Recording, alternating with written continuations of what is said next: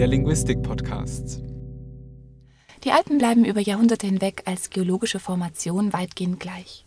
Aber die Beschreibung der Alpen, die Art, wie über sie gesprochen und geschrieben wird, die wandelt sich, und zwar ganz enorm.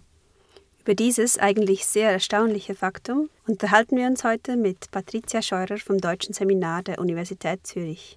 Die Fragen stellen diesmal Juliane Schröter und Katja Majara. Patricia, du untersuchst die Jahrbücher des Schweizer Alpenclubs darauf hin, wie sich die sprachliche Darstellung der Berge, insbesondere die der Alpen vom 19. Jahrhundert bis in die Gegenwart, verändert. Zum Einstieg hast du drei Textausschnitte mitgebracht, die jeweils prototypisch für ihre Zeit sind. Das erste Beispiel ist von 1913. Das ist die Stammerspitze, 3258 Meter. Ist gestern wieder, habe ich sie bewundert, vom mittleren Fluchthorn aus. Herausfordernd schaute der trotzige Geselle zu mir herüber, und im Handumdrehen war der Plan entworfen und beschlossen, ihm auf den Leib zu rücken. Das zweite Beispiel ist aus einem Text von 1947. Durch Lärchengrün schauen wir tief hinab in das Bierstall mit den angeschliffenen Granitbuckeln des Rämi über dem sich das Biertschorn als ebenmäßige, stolze Pyramide aufschwingt, links flankiert von den gezackten Kletterbergen zwischen Jolli und Biertstahl und rechts von den Steilabstürzen des Augskummerhorns. Und dann hast du noch ein drittes Beispiel mitgebracht, das stammt aus dem Jahr 2002. Der Kilimanjaro, größter Vulkan der Welt und gleichzeitig höchster Gipfel Afrikas, liegt mit 5898 Metern in der Rangliste der höchsten Berge im Mittelfeld ist aber doch noch mehr als 1000 Meter höher als der höchste Berg Europas, der Mont Blanc. Optisch erinnert der im Staat Tansania gelegene Kilimanjaro mit seinem über das ganze Jahr mit Eis und Schnee bedeckten Gipfel an einen zu flach geratenen Gugelhopf mit Puderkrone. Bevor wir nachher genauer darauf eingehen, inwiefern diese Textausschnitte den Wandel der alten Beschreibung veranschaulichen, kannst du vielleicht kurz zusammenfassen, wie sich denn die Beschreibung und die Wahrnehmung der Alpen in den letzten Jahrhunderten insgesamt entwickelt hat. Es gibt ja, glaube ich, so einen Umschwung im 18. Jahrhundert, als das ältere Erschrecken vor den Alpen zumindest zum Teil von einer neuen Alpenbegeisterung abgelöst wird. Zur Frage der Wahrnehmung ist es tatsächlich so, dass sich diese verändert hat.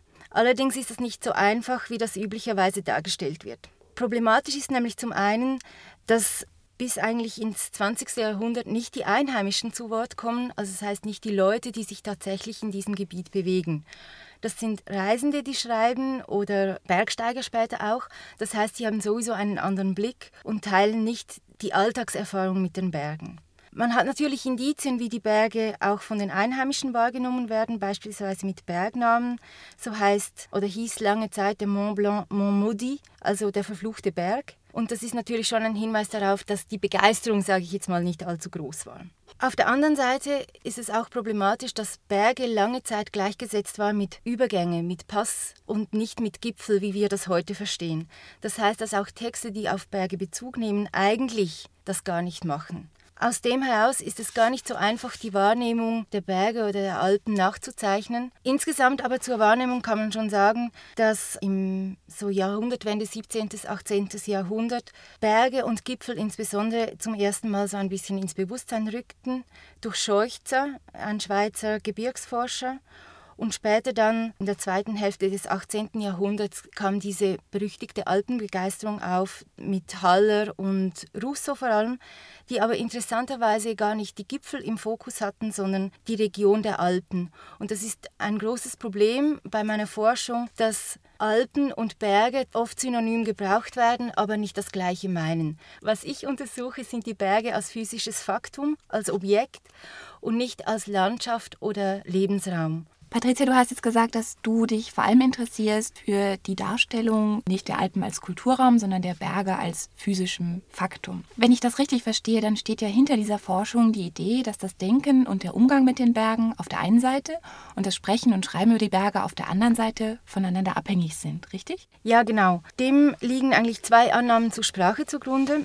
Zum einen die Annahme, dass Sprache Wirklichkeit organisiert und konstruiert. Das heißt, wie wir über die Welt sprechen, Sprechen beeinflusst unsere Wahrnehmung von der Welt. Und die andere Annahme ist, dass die Mentalität einer sozialen Gruppe sich in Sprache niederschlägt und man anhand von Sprache quasi rekonstruieren kann, was die Denkweise oder die Mentalität zu einer gewissen Zeit war. Fürs Sprechen über die Berge bedeutet das, dass das Schreiben in diesen Texten, die ich untersuche, zum einen Ausdruck davon ist, wie man zu der Zeit über die Berge denkt, aber das Denken ist auch beeinflusst durch Vorgängertexte, respektive dadurch, wie man bisher über Berge gesprochen hat. Jetzt geht es in deiner Studie um die Jahrbücher des Schweizer Alpenclubs, des SAC. Was sind das für Jahrbücher und was für Texte sind in diesen Büchern drin? Die Jahrbücher sind die Vereinsliteratur des SAC, des Schweizer Alpenclubs. Und das heißt, es ist ein Publikationsorgan von Mitgliedern, respektive der Redaktion für Mitglieder. Die Texte existieren seit der Gründung des SAC in den 60er Jahren des 19. Jahrhunderts bis heute. Und natürlich hat sich die Zusammensetzung dieser Jahrbücher in Bezug auf die Textsorten verändert, aber von Anfang an haben wir ein breites Spektrum von Textsorten, von wissenschaftlichen Texten, beispielsweise zu Flora oder Fauna, also wieder der landschaftliche Aspekt, aber auch zu äh, Geologie, also Aufbau des jeweiligen Berges beispielsweise. Wir haben Texte zur Sicherheit und Technik, was was dann auch die Erneuerungen in, in den Methoden des Bergsteigens abbildet. Und wir haben Vereinsinterner wie Unfallstatistiken oder Hütteninformationen und ein großer Teil machen die Tourenberichte aus, die heute vor allem in Form von Tourentipps vorhanden sind. Und das ist eigentlich die Textsorte, die mich interessiert. Wenn wir da jetzt mal nur auf die Bezeichnungen der Berge, vielleicht der alpinen Berge im Besonderen eingehen, wie ändern die sich denn im Laufe der Zeit? Also wie man anhand der Beispiele schon gehört hat, gibt es verschiedene Unterschiede. Also das eine ist, dass Ersetzungen vorkommen für Berge oder Bergnamen, wie eben finstere Gesellen oder stolze Pyramiden. Und solche Ersetzungen nehmen eigentlich mit der Zeit eher ab. Aber wie wir auch im Beispiel gesehen haben, hat man dann plötzlich so Assoziationen wie erinnert an einen Google-Hopf. Das ist natürlich viel schwieriger zu finden, wenn man Korpusabfragen macht, weil das nicht so lexikalisierte Muster sind. Aber Kreativität Bildlichkeit quasi in der Bezeichnung lässt nicht nach, sie verändert sich. Die Bildlichkeit bleibt gleich, aber die syntaktischen Muster, in die diese Bildlichkeit gefasst wird, die wird variabler. Ja, genau. Mhm. Vor allem auch weniger stark. Also wir haben am Anfang diese, diese klare Ersetzung, also es ist nicht mehr die Rede vom Berg, sondern nur noch vom finsteren Gesellen. Und dann, jetzt im Beispiel von 2002, haben wir dann wirklich nur noch eine Erinnerung und der Berg wird benannt. Und das heißt, der Autor selbst oder die, die Autorin, ich weiß es jetzt nicht genau, nimmt sich eigentlich schon zurück in diesem Vergleich und zeigt an, es ist eine Assoziation. Ich will das nicht so eins zu eins gleichsetzen. Aber die Bildlichkeit insgesamt, ändert die sich? Die Bildlichkeit ändert sich ganz klar vom, vom Inhalt her, mhm. also vom konkreten Gegenüber, dem Berg, den man zu Leibe rücken kann, zum höchsten Berg Afrikas, den man halt besteigt. Also der Text geht dann auch so weiter, dass es dann nichts mehr von dieser martialischen Formulierung hat, sondern es heißt in kürzester Zeit besteigen, erfolgreich sein. Also es ist irgendwie leistungsorientiert. Leistungsorientiert in diesem Beispiel, zieht sich aber auch nicht konsequent durch, sondern es ist es gibt so verschiedene Phasen. So 30er, 40er Jahre ist sehr viel Martialisches vorhanden mhm. mit Kampf und Angriff und quasi Attacke auf den Berg. Und in der gegenwärtigen Zeit ist es wie neutraler und eben man geht auch salopper damit um. Ich meine, zu sagen, ein Berg sieht aus wie ein Gugelhopf, hat fast schon etwas Respektloses. Etwas Verniedlichendes auf alle Fälle. Genau. Und das ist eigentlich undenkbar in einem Text aus dem 19. Jahrhundert. Also da hat man durchaus nicht nur negative Substitute wie Finster Geselle, es gibt auch die alten Bekannten oder meine lieben Berge oder lieben Freunde oder irgend sowas.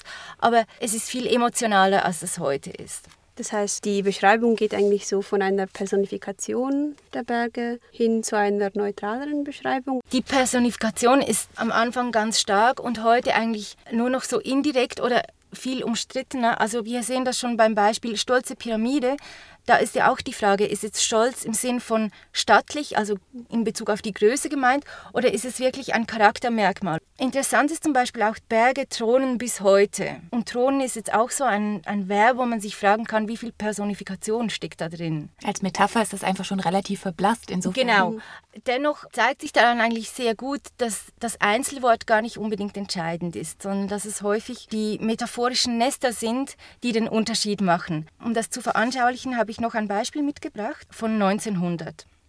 Vor uns ragt der imposante, mächtige Riesenbau der Maie empor. Um die gigantische Felsengestalt ist ein blendender Firnmantel geschlagen, der in glänzenden Falten herabwallt. Ein samtgrünes Wiesenband umsäumt unten den Hermelin und schwarzes Schiefergestein bildet den Sockel des mächtigen Thrones, auf dem diese Königin der Berge ruht. Das ist wunderschön. Das ist vor allem sehr literarisch, wenn ich das so sagen darf. Also ausgehend von den Beispielen, die du jetzt gebracht hast, frage ich mich schon, ob man vielleicht sagen kann, dass die Tourenberichte sich auch deshalb so stark ändern, weil ihre Autoren sich zu unterschiedlichen Zeiten an unterschiedlichen Textsorten orientieren. Also in den ersten Jahrzehnten des 20. Jahrhunderts sind das vielleicht literarische Texte und dann in den 1970er oder 1980er Jahren möglicherweise eher die Sportberichterstattung in den Massenmedien oder ich weiß nicht was. Äh, die Frage nach den Textsorten ist interessant, aber gar nicht so einfach zu beantworten. Zum einen gibt es natürlich Beeinflussungen, wobei ich zu Beginn vor allem sagen würde, dass es die Reiseliteratur ist, die die Texte beeinflusst im 19. Jahrhundert. Aber natürlich ist der Anspruch der SAC-Literatur zu Beginn, die wissenschaftliche Erforschung der Berge auch einem größeren Publikum zugänglich zu machen. Von dem her würde man wissenschaftliche Texte erwarten. Aber häufig geht es eben dann doch schnell ins persönliche Erleben und das zeigt sich auch, dass 1869 ein Aufsatz erschienen ist in den SAC-Texten, der über den Sprachgebrauch reflektiert und sowohl Sprachkritik als auch Normierung quasi ist, wie man formulieren sollte. Und das zeigt doch auch, dass man da schon sich relativ unsicher war, wie man das jetzt überhaupt machen sollte oder wie verschiedene Strömungen quasi der Ansicht waren, wie man das machen müsste. Dann ist zu sagen, dass sich der SAC bewusst eigentlich von gewissen Strömungen abgrenzt. Als Beispiel möchte ich die Eiger Nordwandbesteigung nennen, die das erste massenmediale Phänomen eigentlich der überhaupt war, also nicht nur in Bezug auf Alpinismus, sondern grundsätzlich. Und da hat sich der SAC bewusst dagegen entschieden, überhaupt darüber zu berichten, also an dieser ganzen Sensationslust nicht teilzunehmen. Und die Orientierung an den massenmedialen Texten würde ich auch eher für die Neuzeit verneinen, weil es da um diese Sensationsaspekte geht, wiederum. Und im SAC eigentlich das nicht der springende Punkt ist. Aber so Beeinflussungen sind immer da, aber ich glaube, andere Dinge spielen eine viel größere Rolle. Welche denn?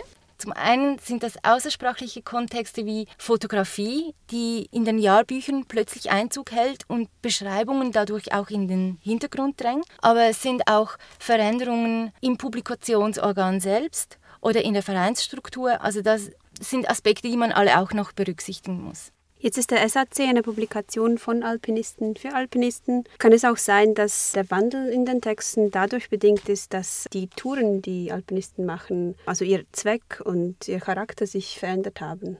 Das spielt sicher eine Rolle, aber interessanterweise sind die Phasen, in denen eine neue Technik oder ein neues Ziel wie Nordwende beispielsweise Einzug hält, nicht deckungsgleich mit den sprachlichen Brüchen. Als Illustration habe ich Bergeinsamkeit nachgeschlagen, einfach als Ausdruck und mal nachgeschaut, wie sich das verändert. Und das ist jetzt etwas, das in den 50er und 60er Jahren sehr stark wird, aber das ist nicht die Zeit der Solobegehungen oder lässt sich eigentlich nicht zurückführen auf irgendeinen Wandel in der Technik des Bergsteigens und in der Art der Touren, sondern es scheint der Berg für etwas anderes zu stehen. Man sucht sich dort etwas anderes und das ist genau das, was mich interessiert was man finden kann, wofür die Berge stehen und wie das sprachlich konkret realisiert wird. Das führt mich zur nächsten Frage, die ich sowieso stellen wollte. Der Wandel der Darstellung und Beschreibung der Berge, kann man den auch erklären als Abbild oder vielleicht sogar Einflussfaktor eines veränderten Verhältnisses der Menschen zur Natur insgesamt? Ich nehme es schwer an, aber ich kann ganz wenig dazu sagen, weil mir einfach keine Vergleiche bekannt sind, die wirklich vergleichbar wären. Es gibt Gleichsetzungen in irgendwelchen Sekundärtexten, dass zum Beispiel das Meer oder die Wüste ähnliche Entwicklungen durchmacht, vor allem bis eigentlich zur Zeit des goldenen Zeitalters des Alpinismus, also so um 1850. Für die Zeit danach, also als quasi die letzten weißen Flecken der Landkarten entdeckt sind, gibt es ganz wenig und schon bei diesen Vergleichen zuvor ist es dann halt schwierig, weil das nicht in erster Linie linguistische Untersuchungen sind oder weil das aus einer ganz anderen Perspektive angeschaut wird. Aber diese Studie wäre quasi zu machen und ich würde sagen, da wird sich sicher einiges zeigen, das gleich ist. Also man bräuchte im Prinzip erstmal mehr Studien, die so funktionieren wie deine, um dann auf einer höheren Ebene den größeren Vergleich ziehen zu können. Ganz genau. Mhm. Zum Abschluss noch eine persönliche Frage. Du bist selbst eine gute und erfahrene Berggängerin. Hat sich deine Wahrnehmung der Berge verändert, seit du mit deiner Studie angefangen hast?